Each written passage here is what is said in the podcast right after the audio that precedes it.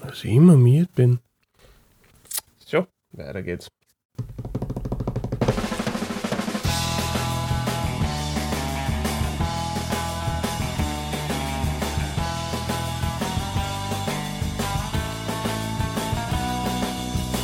Servus und grüß euch zu Tapacast. Ich bin der Tapa und das ist mein Podcast. In dem rede ich über YouTube, die Welt und alles, was mir sonst so einfällt. Wichtigste Frage zuerst, wie ist es wieder? Also wenn es heute gestern war, da ich sagen, kalt, wie es im Herbst gehört, aber heute muss ich das wieder zurücknehmen, weil es ist überhaupt nicht kalt. Es hat irgendwie 23 Grad oder was. Es ist windig wie Sau. Es ist irgendwie ein Föhnsturm am, am Anmarsch oder so. Es ist auf jeden Fall nicht so, wie es am äh, Ende Oktober sein sollte, gefühlterweise. Aber gut, ich glaube, davon wird es in den nächsten Jahren noch deutlich mehr geben von Temperaturen und Wetterbedingungen, die nicht äh, für die Jahreszeit üblich sind. Ja, ich habe eigentlich schon gefreut dass es abgekühlt hat und dass, dass man schöne, trockene, kalte Luft hat, aber nichts da. Aber ich schätze, also irgendwann zum Weihnachten herum wird es dann vielleicht noch kalt. Schauen wir mal oder auch nicht. Also kann man zumindest das ganze Jahr über schwimmen gehen. Keine Ahnung, werden wir schon sehen. So, wie schaut für dich du? Ich will eine kleine neue Rubrik einbauen. Nämlich fällt mir ganz oft beim Podcast schneiden auf, dass Punkte gibt, die ich gern eigentlich gesagt hätte, aber irgendwie in der Situation mir nicht eingefallen sind oder irgendwie nicht geschafft habe, richtig auszubringen, so wie ich das wollte. Deswegen eine kleine neue Rubrik, die heißt was ich vergessen habe zum Sagen. Nämlich wollte ich ein bisschen darauf eingehen, was ich letzte Folge gesagt habe über negative Kommentare und so. Und vielleicht habe ich das ein bisschen falsch ausgedruckt oder ein bisschen übertrieben. Also es ist nicht so, als wären die, wirklich die Hälften aller Kommentare irgendwie bösartig und gemein. Es gibt eigentlich ganz wenige, die wirklich, die wirklich darauf abziehen zu verletzen. Ich glaube, das ist äh, wirklich ganz, ganz kleine Minderheit. Und mittlerweile muss ich ja sagen, trifft mir das nicht mehr sonderlich. Was mich grundsätzlich ärgert, ist, dass aber halt sehr viele Kommentare, ja, wann auch nicht wirklich negativ, dann sehr undurchdacht oder ignorant sind oder halt zumindest unkonstruktiv. Jemand setzt sich da hin und irgendwie die erste Knee-Jerk-Reaction, was eine Person hat, äh, haut sofort in die Tasten, wird abgeschickt und bitte gib ihm und hinter mir die Sintflut so praktisch. Das ist wie Kommentare, glaube ich, meistens im Internet funktionieren. Äh, ist auch nicht sonderlich überraschend, weil man halt ständig Zugang dazu hat und also dieses Tool ist ja definitiv nicht für Kommunikation im alten Sinn von Face-to-Face -face da. Das Blöde an dem Ganzen ist nur, dass grundsätzlich ist die Kommentarfunktion was total hilfreiches für mich, weil es mir erlaubt, besser zu verstehen, wie meine Videos, wie alles, was ich produziere, ankommt bei anderen Leuten. Das ist was, wo ich tatsächlich ein Interesse daran habe, weil ja, einerseits versuche ich sowieso was Gutes zum Produzieren und was zum Produzieren, wo ich damit zufrieden bin. Aber andererseits will ich wissen, dass das, was ich zum Sagen habe und das, was ich erkläre, die Informationen, die ich umbringen will, dass die ja tatsächlich ankommen. Dafür ist die Kommentarfunktion unglaublich wichtig. Wann jetzt aber so viel undurchdachte schnelle äh, Kommentare irgendwie ausgepasst werden, die, wo man sich nicht wirklich die Zeit genommen hat, darüber nachzudenken, was ich eigentlich meine, dann hilft mir das halt überhaupt nicht weiter und es müllt in gewisser Weise die Kommentare dermaßen zu, dass für mich schwer ist, wirklich die hilfreichsten auszukriegen. Also wie jemand angemerkt hat, natürlich gibt es Upvotes und Downvotes auch für Kommentare, die da ein bisschen Ordnung einbringen sollen. Der Jammer ist aber halt, dass das, was die meisten Upvotes kriegt, nicht automatisch das ist, was tatsächlich am meisten durchdacht ist und was am, am nuanciertesten ist. Also es, das, was, was normalerweise besonders emotionale Reaktionen hervorruft, ist dann meistens das, was, was die für ein Upvotes kriegt. Dementsprechend kann ich mich allein darauf auch leider nicht verlassen mir geht es ja eigentlich darum, möglichst viel Nutzen aus den Kommentaren rauszukriegen. Das ist halt nur bedingt möglich, wenn viel davon halt sehr unbedacht ist. Darum geht es eigentlich. Das habe ich vergessen zu sagen, aber jetzt habe ich es gesagt und dementsprechend diese Rubrik gleich gut genutzt. So, jetzt gehen wir aber weiter zum normalen Feedback. Äh, nämlich ist schon mehrmals angeklungen, dass ich doch bitte Timestamps verwenden möge, zur Erklärung, Timestamps sind einfach äh, in die Kommentare verlinkt automatisch, wo eine bestimmte Rubrik im Podcast aufhängt und wo es aufhört. Damit kann man leichter herumspringen, wenn man sagt, ich will jetzt nur zum Beispiel nur das Hauptthema von dem Podcast hören und ich will nicht unbedingt über das Wetter erfahren, was ich skandalös finde auf meiner Seite, aber gut, soll Leute geben, die nichts über das Wetter von mir hören wollen. Ähm, dann kann man da einfach draufdrucken und dann springt man automatisch dorthin, wo man hin will und muss sich nicht die ganze halbe Stunde oder noch länger geben. Ich muss sagen, für, für meinen Podcast-Konsum ist es ja nichts, was ich wirklich brauche. Dementsprechend habe ich es auch noch nicht implementiert. Im, im, implementiert, sagt man, gell? ja.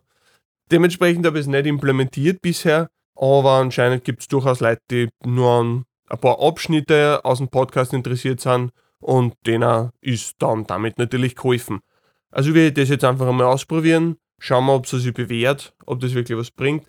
Es ist eigentlich kein großer Aufwand, das zu machen, aber ja, beim, gerade beim Podcast versuche ich wirklich möglichst. Jesus, jetzt bricht meine Stimme, bin ich im Stimmbruch noch, oder was? Meine alten Tag.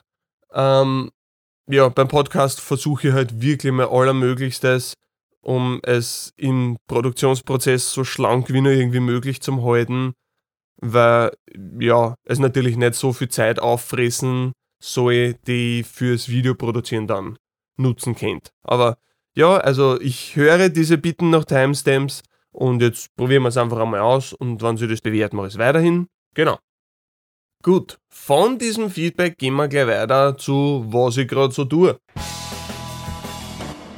Nämlich habe ich sehr viel Zeit jetzt damit verbracht, die Figuren für meine Videos komplett zu redesignen. Also so einen großen Sprung praktisch im Design habe ich bisher noch nie gehabt. Ah, da ist ein Minkel. Ah. So, Gute Nachrichten, Minkerl erfolgreich abgewehrt. Gehen wir weiter. Äh, also, größter Sprung im Figurendesign, seit es mein Channel gibt. Äh, dementsprechend habe ich auch sehr, sehr viel Zeit damit verbracht, alles Mögliche auszuprobieren, mal die Gewichtung anzuschauen von verschiedenen Körperteilen. Das sind halt so Sachen, da merkt man gar nicht, dass da so viele Gedanken dahinter sind. Aber man muss die Gedanken machen, äh, einmal, weil ansonsten wird es also das hat das Potenzial, jedes meiner Videos zu verhunzen, wann die Figuren dann komisch ausschauen. Dementsprechend habe ich mir da sehr viel Gedanken gemacht. Es ist leider ein sehr langwieriger Prozess von, okay, passen wir das einmal an, schauen wir, ob das dann auch tatsächlich passt, so in dem ganzen Kontext. Und jetzt bin ich tatsächlich an einem Punkt angekommen, wo ich sage, die Figuren passen jetzt und damit bin ich zufrieden. Äh, Patrons haben auch schon einen ersten Einblick gekriegt, wie die Figuren ausschauen werden. Nämlich habe ich auf Patreon meine eigene Figur im Redesign schon herzeigt. Das heißt, da kann man sagen, wie ich es anpasst habe. Äh, ich kann nur so viel sagen, es sind keine Strichmaxeln mehr. Also die Zeit der Strichmaxeln ist vorbei. Stattdessen wären es jetzt flächigere Figuren. Ja, und wer mehr dazu wissen will, bis das nächste Video rauskommt, Achso, nein, eigentlich sieht man es ja in der Videoversion vom Podcast auch schon. Haha, so, voll. Das habe ich gar nicht bedacht, aber ja, eigentlich sollte, sollte das neue Design jetzt schon zu sehen sein. Optimalerweise. Vielleicht mache ich das so cool, dass ich genau jetzt umschalte aufs neue Design und das alte noch vorher nehme. Das war eigentlich eine ganz coole Geschichte. Wenn ich das gemacht habe, sieht man es jetzt und wenn nicht, dann nicht. Und wer nur die Audioversion hört, äh, kann gern auf Patreon schauen. Ich glaube, es ist auch für alle zugänglich, nicht nur für Patrons, büde ich mal jetzt ein. Ja, einfach mal dort vorbeischauen, dann sieht man es, glaube ich. Ja, generell habe ich ja die letzte Zeit genutzt, um, ja, sagen wir, administrative Veränderungen am Kanal durchzuführen. Ich habe jetzt zum Beispiel das Logo vom Channel auf Deutsch und auf Englisch und vom Podcast redesigned, einfach weil ich es ein bisschen simpler machen wollte, weil das Grau vom Gesicht da nur bedingt gut funktioniert als Logo, einfach weil es nicht wirklich aussticht.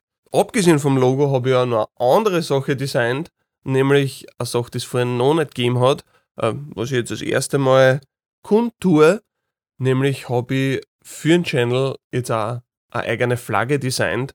Ich rede schon seit was weiß ich wie lang davon, dass ich gerne eine Flagge designt hat. Ich denke mal, es war da ganz cool in Videos zum Verwenden, aber ich glaube, ich habe mir das so hoch aufgebaut irgendwie und das, mir selber so hohe Ansprüche gestellt, weil natürlich, ich bin irgendwo der Flaggenhaberer auf YouTube mittlerweile. Jetzt will ich auch schauen, dass das, was ich design, halt wirklich Hand und Fuß hat und nicht da irgendwas überstürzen. Ich habe es immer noch nicht hundertprozentig finalisiert, aber bin schon mehr oder weniger an einem Punkt, wo ich sage, die Flagge, so wie ich sie jetzt habe, wird sich nicht mehr großartig ändern. Und ich bin auch ziemlich zufrieden damit. Und ja, freue mich schon drauf im. Na, wobei eigentlich, schau, das ist schon wieder so eine Sache. Die Flagge sollte jetzt auch schon im Video von dem Podcast zum Sehen sein. Äh, die wird jetzt nämlich immer Platz auf meinen Studiotisch einnehmen. Vielleicht mache ich das wieder mit, einer, mit einem kleinen Sprung im Bild und dann ist die Flagge da, nämlich genau jetzt. Das ist die Flagge. Wie findest du es? Ist leibend, ist nicht leibend? Dann Rehe ändern du jetzt nichts mehr, habt's mir gern. das ist die Flagge auf jeden Fall. Ich habe aber nicht eben nur administrative Sachen von vorn bis hinten erledigt, die sie alle schon angestaut haben und schon, ja, schon schwan notwendig war, da was zu machen. Na, ich habe auch Arbeit am nächsten Video angefangen, beziehungsweise bin ich mit dem Skript jetzt mittlerweile schon so gut wie fertig. Eins darf ich schon mal verraten, es hat definitiv Österreich-Bezug, also nehmen wir mal an, die meisten von euch werden sich darüber gefreien. Ist wieder ein bisschen her, dass ich was mit direktem Österreich-Bezug gehabt habe. Skript ist so gut wie fertig und schauen wir, dass es dann hoffentlich nicht allzu lang dauert, bis es rauskommt. Damit gehen wir weiter zu Publikumsfragen. Frage Nummer 1. Was ist deine Meinung zu den Parks in Wien? Die Parks in Wien, brr, kompliziertes Thema. Einerseits ziemlich cool, dass in einer doch dicht verbauten Stadt wie Wien es so viele Parks gibt.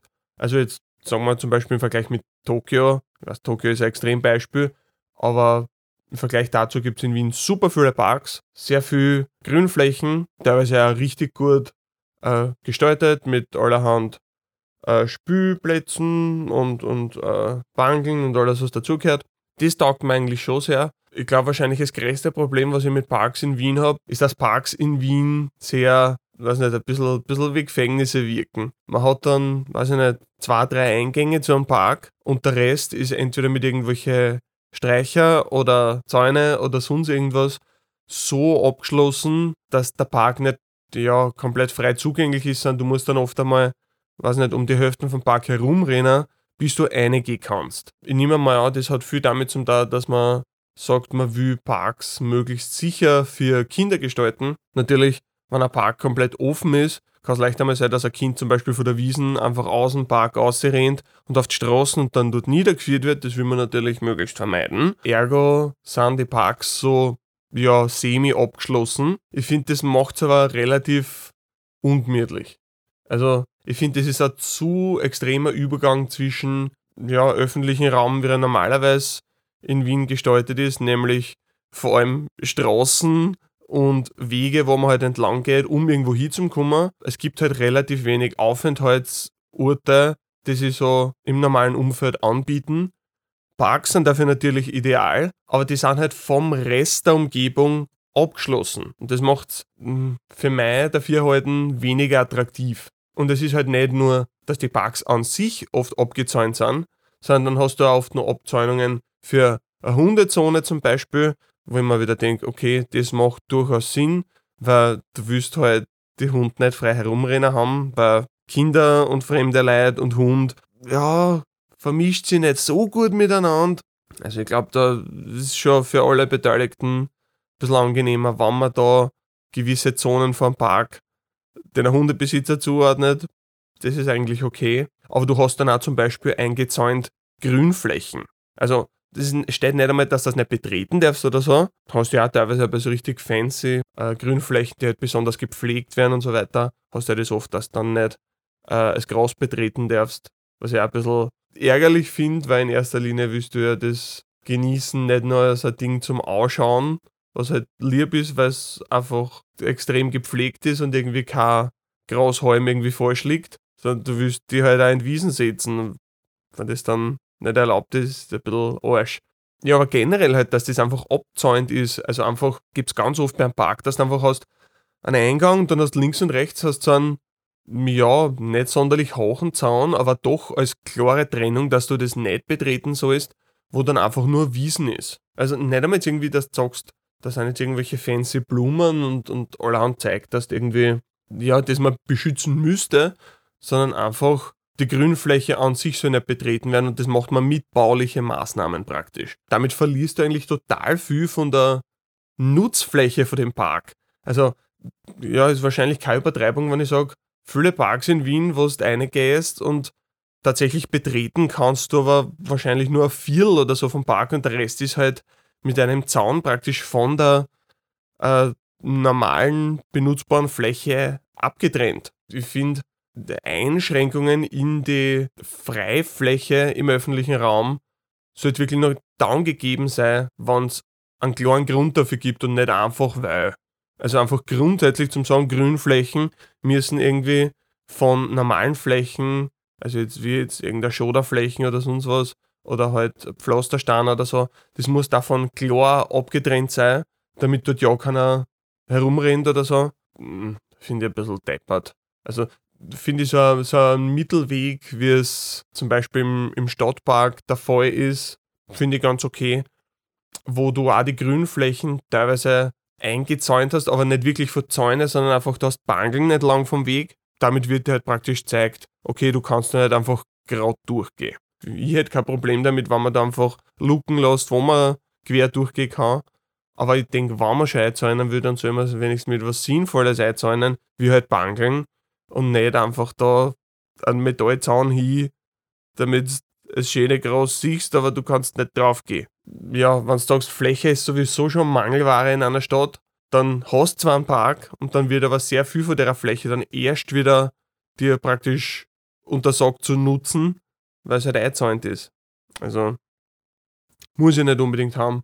Aber ganz grundsätzlich, ja, finde ich cool, dass, dass es einen Haufen Parks in Wien gibt. Da hat mir nicht beschweren, wenn es noch mehr gab, gerade in den Innenbezirken.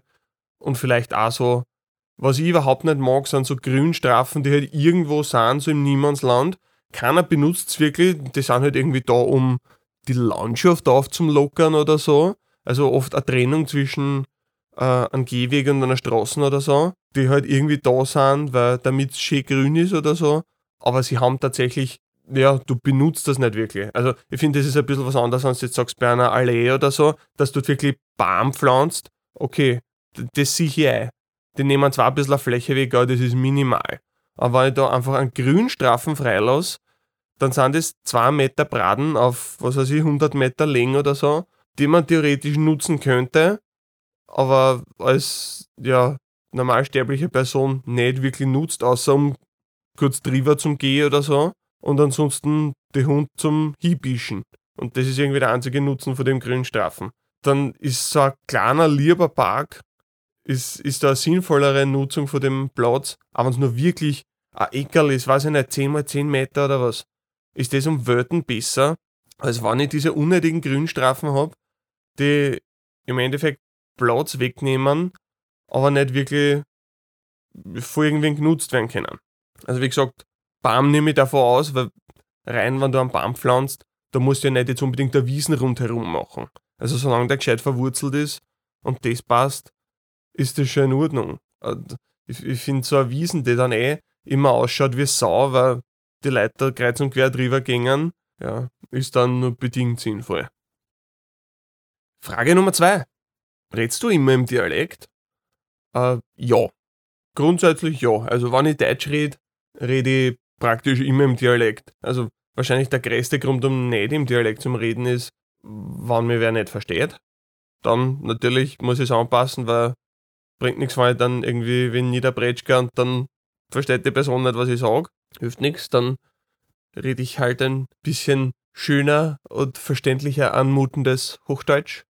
Äh, aber auch das ist mir kaum möglich, ohne dass ich es ein bisschen, bisschen parodistisch überspitzt, weil es sich für mich sehr unnatürlich anfühlt, Hochdeutsch zum Reden. Ja, ansonsten habe ich eigentlich keinen Grund, Hochdeutsch zum Reden. Also manchmal rutsche ich ja sehr bewusst in diesen Wiener Hochdeutsch, Mischmasch, Akzent, den ich ganz unterhaltsam und lustig finde, so um, um halt eine bestimmte Art von Bewohner der Hauptstadt darzustellen. Aber ja, normalerweise, na, also 100% den ganzen Tag Dialekt. Und deswegen halt auch die Videos natürlich im Dialekt, weil haben wir gedacht, es gibt nichts komischeres, wie wenn du den ganzen Tag Dialekt redest und dann nimmst du ein Video auf und machst auf einmal Hochdeutsch, wo du dich sowieso schon nicht wohl fühlst und wahrscheinlich noch weniger, äh, wenn es dann tausende von Leuten sie hören und sie denken, was ist mit dem Haverer los, warum redet der so komisch?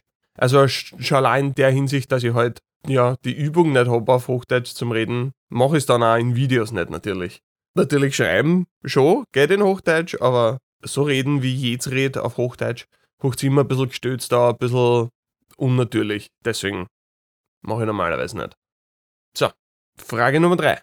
Warum wird in Wien nicht gescheit Müll trennt? Sehr, sehr spezifische Frage.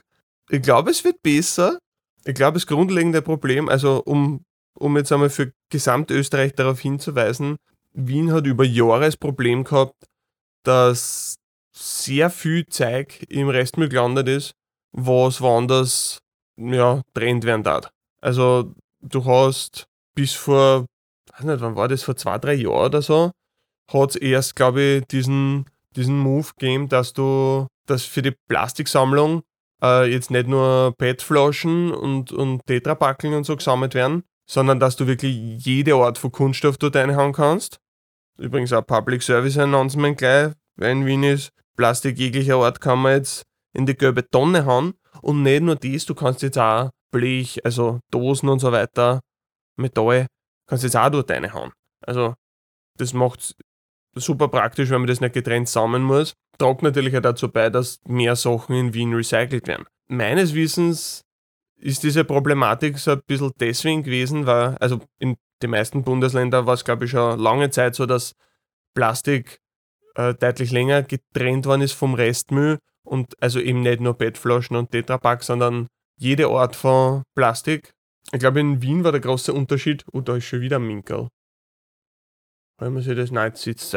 Alles okay. So, weiter. Wo war ich? Tut mir leid, dass ich da noch Minkel ja die ganze Zeit, aber wenn das so über mir schwirrt, wenn ich aufnehme, das macht mir ein bisschen deppert. Ähm, ja, ich glaube, diese, dieses äh, Trennungsproblem, was bis vor kurzem gegeben hat, war, glaube ich, deswegen, dass also in Wien sehr viel, oder ich glaube, alles vom Rest mehr eigentlich verbrennt wird. Also da gibt es ja, die, die ganze Fernwärme wird ja betrieben mit Sammlung vom Restmüll, der dann verharzt wird. Das wird ja ja, thermische Energie, mit denen dann Haushalte geharzt werden können, Wasser aufgeharzt werden kann und so ein Zeug. Und ich glaube, da war es irgendwie notwendig oder gewünscht, irgendwie für einen Brennprozess oder so, dass da mehr Kunststoff drin ist. Ich glaube, irgendwie so damit hat es zum Tag gehabt. Was jetzt natürlich für die Fernwärme super ist, weil dann kannst du mehr Wärme erzeugen. Was auch vom Recycling-Standpunkt super geschissen ist, weil natürlich, äh, also das Plastik, das du verharzt, wird zu CO2 im Endeffekt ne, und, und findet sich dann in der Atmosphäre wieder und dann, ja, gibt es da Klimawandelprobleme, falls das schon mal wer gehört hat vielleicht. Ja, dementsprechend gut, dass das jetzt nicht mehr der Fall ist und dass das jetzt separat als Plastik gesammelt wird. Ich glaube, alles davon wird trotzdem nicht recycelt, aber es ist zumindest besser so, als wenn man das ganze Zeug einfach generell verharzt und das, was dann überbleibt, ja, in einer Mülldeponie vergrabt und das ist es irgendwie. Zur Frage, warum wird in Wien nicht gescheit Müll trennt, äh, ich glaube, jetzt wird gescheit Müll trennt. Ich glaube, das, das haut hin. Übrigens auch zur, zur Sache mit, äh, dass man Plastik und Metall in einer Tonne sammelt. Also eben einerseits macht es mehr Kapazitäten frei, weil natürlich, sagen wir, du hast eine halbvolle Plastiktonne und eine halbvolle Metalltonne, ist es dann besser, die zwei Hälften einfach zu kombinieren in einer Tonne, sparst du eine Tonne, beziehungsweise hast extra Kapazitäten, falls die eine, sagen wir, jetzt ist die Plastiktonne voll, aber in der anderen hast du noch einen Platz. Da kann jetzt auch nur Metall rein. Wenn du beide für beides machst, hast du insgesamt mehr Kapazität, mehr Volumen zur Verfügung, falls es einmal mehr wird. Dementsprechend ist es eine coole Sache. Und also, was ich weiß, wird das einfach mit Magneten ausgezahlt und dann kannst du eben Blech von Plastik trennen und dann, ja, ist alles pipi fein. Gut, ich bin jetzt aber auch nicht bei der MA48, also so genau kann ich da jetzt auch nicht drüber reden, aber ich glaube, so im Groben stimmt das. Wenn es nicht stimmt, möge man mich bitte darüber aufklären. Ich bin auch nicht unfehlbar, weit davon entfernt. So, jetzt kommen wir aber zum Hauptthema. Schau, jetzt wird ernst. Hm. Nämlich folgende Frage: Warum es Figurenredesign? Also, schon angesprochen, hat man eine Figuren für die Videos komplett, ja mehr oder weniger von Null an neu aufbaut. Das Einzige, was jetzt noch gleich ist, ist der Kopf. Und es stellt sich natürlich die Frage, warum tue ich mir das überhaupt an? Also ich habe, glaube ich, ein Redesign allein habe ich, glaube ein bis zwei Wochen braucht. Einfach weil es ist nicht ein simples Ja und dann passt halt da irgendeine neue Figur und wird schon passen, sondern du musst dann auch schauen, dass dadurch, dass flächig sind, tragen sie natürlich dann auch Gewand. Jetzt muss ich schauen, dass das Gewand passt, dass das nicht irgendwie komisch ausschaut, dass das irgendwie nur Platz lässt, um halt da Schicht noch drüber zu illustrieren, dass die Proportionen passen, wie, wie groß alles sein soll, was für eine Art von Händen und Vieh sie nehmen und diese ganzen Geschichten. Also da ist einfach sehr viel offene Fragen gegeben, die ich alle so systematisch beantworten habe müssen für mich selber. Ja, jetzt ist es Gott sei Dank gelungen, aber die Frage, warum mache ich das überhaupt? Wann das so lange dauert, also war nichts, was ich irgendwie auf leichte Schulter genommen habe. Ich habe eigentlich schon seit Monaten habe ich überlegt, ob ich es machen soll, wie ich es machen soll und schon gewusst, da kommt einiges an Arbeit auf mich zu, was halt nicht direkt in ein Video-Output dann sich umwandeln lässt, aber was halt ein Ding ist, was trotzdem gemacht gehört. Wenn ich mich da zwei Wochen hinsetze und nur an Figuren arbeite, brauche ich dann trotzdem noch genauso lang für das nächste Video wie vorher, aber habe halt da praktisch die zwei Wochen damit verschwendet. Was ja nicht wirklich eine Verschwendung ist, weil es ist ja eine Verbesserung und eine notwendige Veränderung, aber es ist trotzdem was, was halt meine gesamten Videoproduktionspläne dann nach hinten schiebt.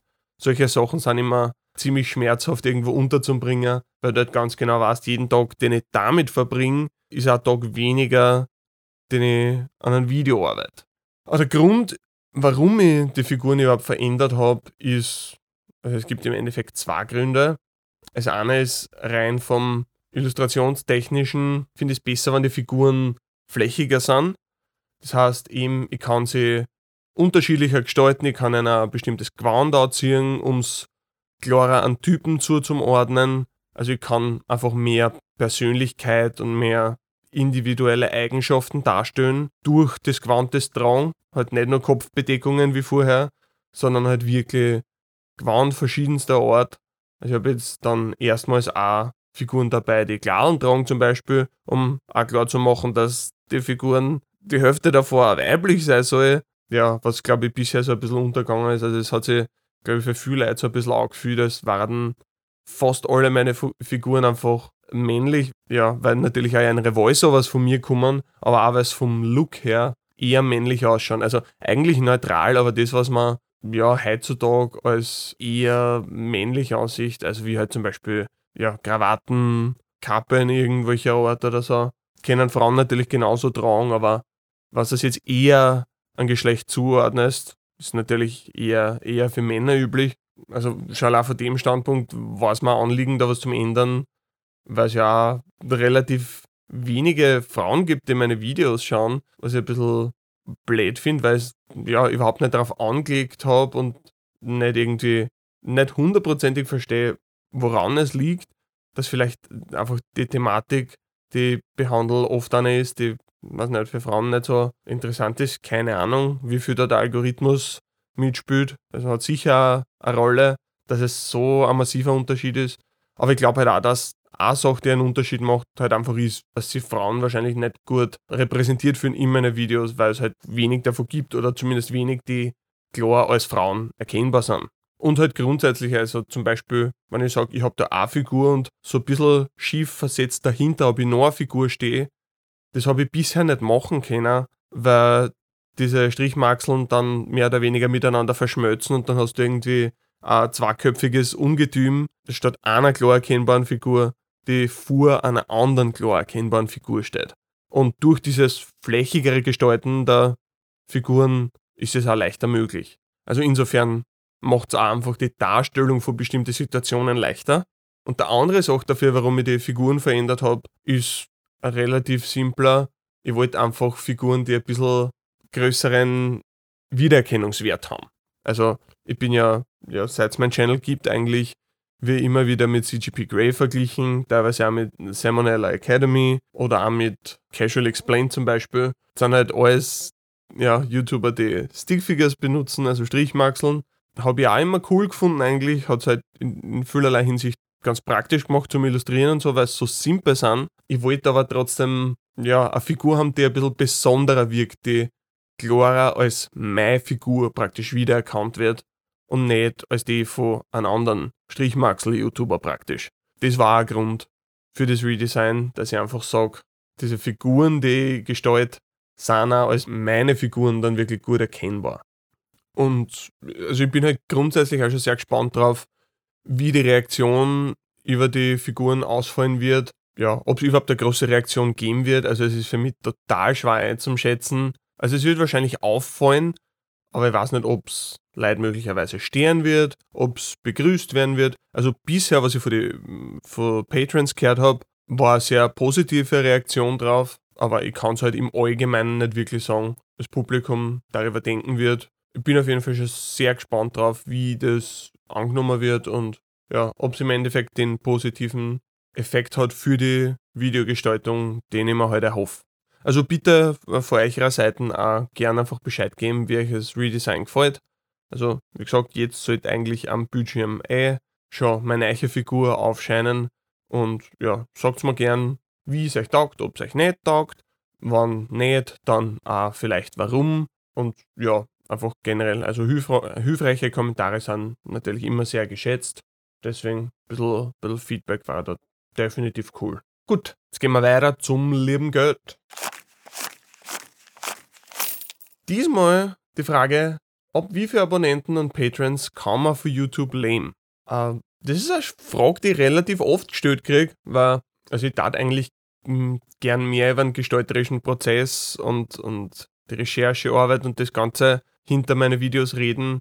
Aber ich weiß halt, dass für die meisten Außenstehenden halt am allerinteressantesten ist, so mehr oder weniger die Frage, und das ist ein Beruf, wie kann man davon leben? Verstehe gerade wenn man, wenn man nicht wirklich ein Verständnis dafür hat, wie diese neue Berufsform überhaupt funktioniert, wie man da überhaupt zu Geld kommt und so, glaube ich, kann es, kann es schon einfach ziemlich viele Fragen aufwerfen. Und ja, deswegen darf ich es sehr gern beantworten. Nämlich, äh, ich meine, ganz ehrlich, es gibt jetzt nicht eine klare Antwort. Ich kann nicht sagen, weiß nicht, 100.000 Abonnenten reichen und davon kannst du gut leben. Es kommt sehr auf zwei Sachen an. Also Abonnenten generell haben bei weitem nicht mehr die Bedeutung, die sie nur vor ein paar Jahren gehabt haben, weil mittlerweile ja sehr viel direkt über den YouTube-Algorithmus rennt. Das heißt, es wird einfach erkannt, kommt das Video gut an, wird es lang angeschaut, wird der Thumbnail angeklickt äh, und wenn das gut funktioniert, dann wird es oft vorgeschlagen und dementsprechend kriegst du dann viel Views und viel Views hast dann wieder viel Werbeeinnahmen. Abonnenten sind da ein Startvorteil in gewisser Weise, aber mehr schon nicht. Also wenn du Millionen von Abonnenten hast und deine Videos finden einfach keinen Anklang, werden nicht von viel Leuten geschaut oder nicht in voller Länge geschaut, dann wird der Video trotzdem untergehen. Und dementsprechend gibt es da jetzt nicht eine Abonnentenzahl, wo ich sagen kann, das ist der, der goldene Punkt praktisch, wo du damit leben kannst. Es kommt natürlich auch sehr darauf an, was du für Lebenshaltungskosten Hast Lebenshaltungs- oder Lebenserhaltungskosten? Schauen wir das einmal nach. Wir sind ja da nicht Botschaften, wir haben das Internet, da schauen wir jetzt aber nach. Okay, Internet sagt Lebenshaltungskosten, also sage ich Lebenshaltungskosten. Also es kommt sehr darauf an, welche Lebenshaltungskosten du hast in einer bestimmten Region. Ich glaube, Leben in London wird ein bisschen teurer sein als Leben in Wien oder halt Leben in, weiß ich nicht, Madagaskar oder so. Und also das ist natürlich ein Faktor, aber ich sage jetzt in Österreich, ich meine, sagen wir, mit was kann man überlegen? Sagen wir mal ganz simpel, ein Tausender im Monat als selbstständige Person, das ist halt wahrscheinlich so das absolute Minimum, mit dem man über die Runden kommt, wenn man wirklich sparsam ist. Je nachdem, wie viel man Miete zahlt und diese ganzen Geschichten. Aber sagen wir mal ein Tausender so als, als Annahme. Dann brauchst du ungefähr pro View Schauen wir sich das Ganze einfach an. Ich habe ja die Zahlen vor mir. Ist ja nicht so schwierig. So, und da checken wir RPM, genau. RPM ist Revenue per Mill, das heißt, auf 1000 Views kriegst du so viel Geld. Okay, gehen wir jetzt einmal einfach aus von RPM von 2 Euro. Das heißt, auf 1000 Views verdiene ich 2 Euro. Ich es 500-fache, das heißt 500.000 Views pro Monat, um auf einen Tausender zu kommen. Natürlich muss man dann noch errechnen, dass man natürlich auch äh, auf dem Niveau noch nicht steuern, aber zumindest Sozialversicherungsabgaben zahlen muss und so. Aber lassen wir das einmal außen vor und sagen, 500.000 Views brauchst du bei einem RPM von 2, um ein Tausender im Monat zum Verdienen. 500.000 Views im Monat ist jetzt nicht wenig. Also ist auch was, was ich jetzt nicht regelmäßig habe. Manchmal ist sehr viel mehr, aber das ist halt sehr, YouTube ist da natürlich sehr launisch, aber das war halt jetzt in einer sehr simplen Situation. Kannst sagen, 500.000 ist das, was brauchst, um allein durch YouTube-Einnahmen ein Tausender im Monat zum Verdienen. Das heißt, es, du kriegst wirklich nicht sonderlich viel für ein View. Weshalb es auch dann so unglaublich wichtig ist, dass ich zusätzlich noch Patrons habe. Da kommt es halt auch dann ganz drauf an, wie viel Patrons man hat, wie viel äh, die Zahlungen pro Monat ausmachen und so. Aber, also sagen wir, allein bis du an dem Punkt bist, wo du auf YouTube 500.000 Views im Monat, jeden Monat hast, kann schon mal ziemlich viel Zeit vergehen. Das heißt, der Einstieg praktisch in das professionelle Creator-Dasein ist ja unglaublich schwerer. Also ansonsten muss man sich das eigentlich mit einem Nebenjob finanzieren, was es dann wieder viel langwieriger und energieintensiver macht, Videos zu produzieren, weil du hast nur so viele Stunden im Tag und kannst natürlich auch nicht jede Sekunde deiner Freizeit arbeiten an Videos und dementsprechend verlangsamt das dann wieder alles. Also es ist sehr, sehr kompliziert, den Beruf auf ein Level auszuüben, wo man wirklich komplett davon leben kann, ohne dass man von irgendwo anders noch Geld kriegt. Und damit kommen wir jetzt zu Flaggennachrichten.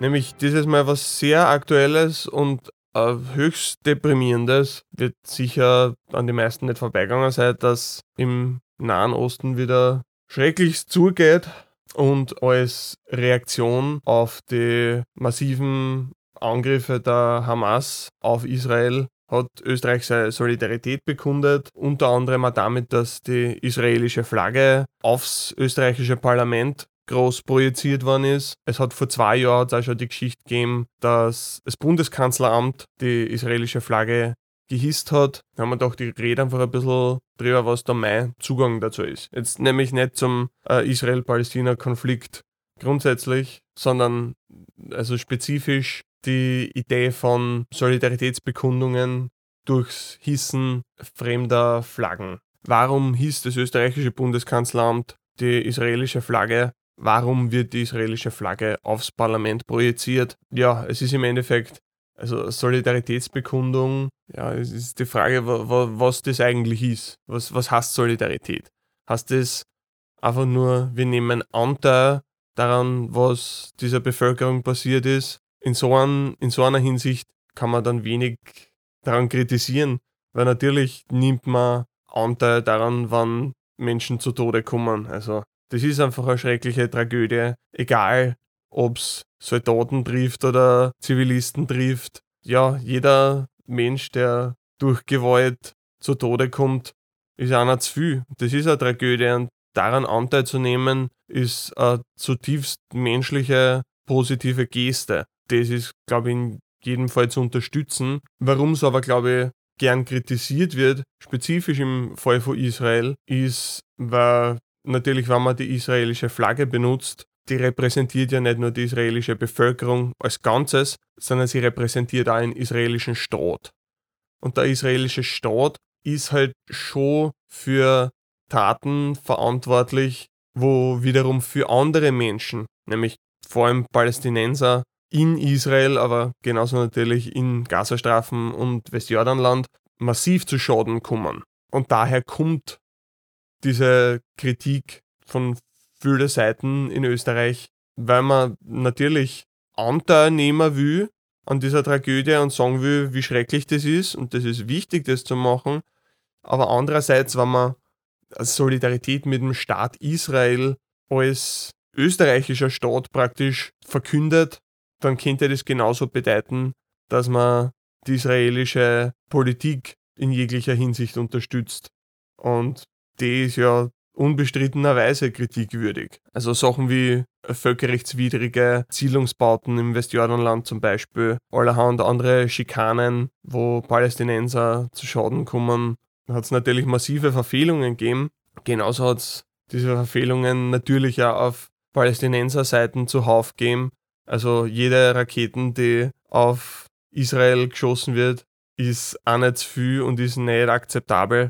Jegliche Gewalt in diesem Konflikt ist meiner Meinung nach inakzeptabel. Und in dieser aufgehitzten Stimmung stellt sich halt die Frage, ob eine klare Solidaritätsbekundung nicht mit dem Menschen von Israel spezifisch, sondern auch mit dem Staat Israel der richtige Weg ist, vor allem für ein Land wie Österreich, das im Endeffekt mit dem Nahen Osten ja, so gut wie nichts zum da hat, mal abgesehen davon, dass es israelisch-österreichische Doppelstaatsbürger gibt, aber abgesehen davon Österreich in, in keinster Weise irgendwie von dieser ganzen Geschichte tangiert wird, dass man sich dann so klar auf eine Seite von Konflikt stellt, wo es im Endeffekt darum geht, so den Konflikt zu lösen und zu einem friedlichen Ende zu bringen, da einfach Partei zu ergreifen und zu sagen, ja, wir sind für die eine Seite und die andere Seite, mm, ja, ist uns auch nicht unwichtig, aber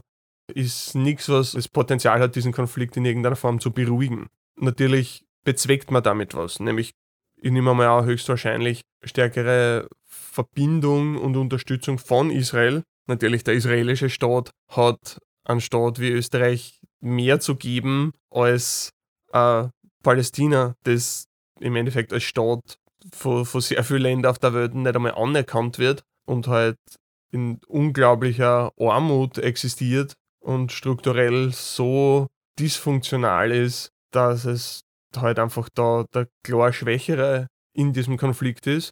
Ich weiß nicht, ob das der Hauptgrund ist oder ob es um eine nachträgliche Aufarbeitung der NS-Zeit in Österreich geht, dass Österreich da besondere Verantwortung übernimmt und sich deswegen klar auf eine Seite stellt.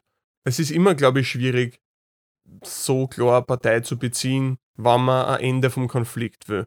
Weil wenn man sagt, okay, wir helfen denen und die helfen den anderen, äh, dann bildet man im Endeffekt Fronten. Und also trotz aller Beteuerungen Österreichs, dass man ja da zu einem, zu einem friedlichen Ende des Konflikts beitragen will und da vermitteln will und so weiter. Ich glaube nicht, dass viele Palästinenser unbedingt äh, sie Österreich als Vermittler wünschen, wann das Parlament in Österreich von der israelischen Form eingefärbt wird. Ja, ich glaube, damit disqualifizieren wir uns selber. Wenn man vermitteln will, dann ist es, glaube ich, sinnvoll zum sagen, dass beide Parteien in dieser, in dieser Sache sehr viel Leid zu verantworten haben und dass jegliche Form von Gewalt, von Eskalation unerwünscht ist. Man kann da genauso noch seine Solidarität bekunden, nämlich jedem Menschen gegenüber, der durch den Konflikt zu Schaden gekommen ist. Nicht nur den Palästinenser und auch nicht nur den Israelis.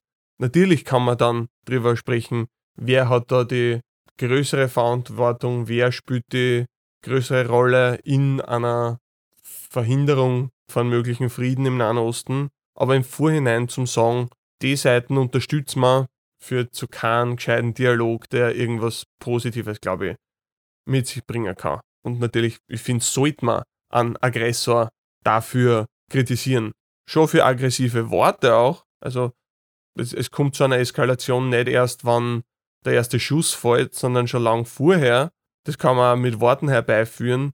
Aber ich finde halt schon, dass der erste Schuss nicht gleich zum Setzen ist mit dem ersten eskalierenden Wort. Die Gewaltanwendung wiegt in jedem Fall schwerer als ein emotionales, eskalierendes Wort in einem Konflikt. Diese Solidaritätsbekundungen, das ist ja eine schöne Sache. Die Frage stellt sich trotzdem, ist das das, was wir brauchen? Ist es besser, sich klar auf eine Seite zum Stellen und sagen, das sind die Besen und das sind die Guten? Ist es besser, und das ist halt das Hissen einer, einer Flagge von einem fremden Land. Oder ist es besser zum sagen, wie lösen wir den Konflikt? Was machen wir? Und da gibt's, in einem Konflikt gibt es nicht einen Besen und einen Guten. Natürlich sind nicht immer beide gleich schuld. Das war halt ein Blödsinn, das war halt das Relativieren von Gewalt, von wer einen Angriffskrieg startet und wer nicht. Nicht alles wiegt gleich schwer, natürlich. Aber wenn es Interesse ist, so einen Frieden zu kommen, zu vermitteln, dann darf man nicht sagen, die sind BS und die sind in Ordnung und wir unterstützen jetzt einfach die, die Gurden darin, bis die gewonnen haben. Weil, ich meine, wenn es zwei Seiten gibt, dann glauben beide, sie unterstützen den Gurden und dann gewinnt einfach der Stärkere und das ist dann irgendwie das Ende von dem Ganzen. Und in der Zwischenzeit kommen da irgendwie Hunderttausende oder Millionen von Leid um. Ja, das kann es ja auch nicht sein. Für mich sind Solidaritätsbekundungen als menschliche Anteilnahme am Schicksal anderer, egal was einer Herkunft ist, sind wichtig. Ich persönlich darf nicht sagen, dass es dafür notwendig ist, die Flagge vor einem Staat zu hissen. Jetzt egal, ob es Palästina oder Israel ist, weil natürlich ein Staat nie 100% im Recht ist. Und es sollte auch nicht wirklich um Recht gehen. Es sollte nicht darum gehen, wer sind die Guten und wer sind die Schlechten. So wird man einen Konflikt nicht lösen. Puh, das war jetzt auch wieder, war jetzt auch wieder harter Stoff. Die letzte Folge einmal was Positives benutzt für die Flaggennachrichten. Geht's gleich so steil bergab. Na super. Na, vielleicht das nächste Mal wieder was Gutes. Ich hoffe auf jeden Fall, auch in harten Zeiten, dass wir alle versuchen, kühlen Kopf zu bewahren und uns nicht noch mehr Leid gegenseitig da, als leider sowieso schon auf der Welt gibt. So viel dazu. Das war's für heute mit Tapacast. Schickt mir Kommentare, Ideen, Anregungen auf der Plattform formerly known as Twitter, Reddit, per E-Mail unter mail.tapacapa.com oder einfach in die Videokommentare. Dankeschön fürs Zuhören. Extra großes Dankeschön an alle Patreon-Members für eure großzügige Unterstützung. Das war's. Servus, grüß euch.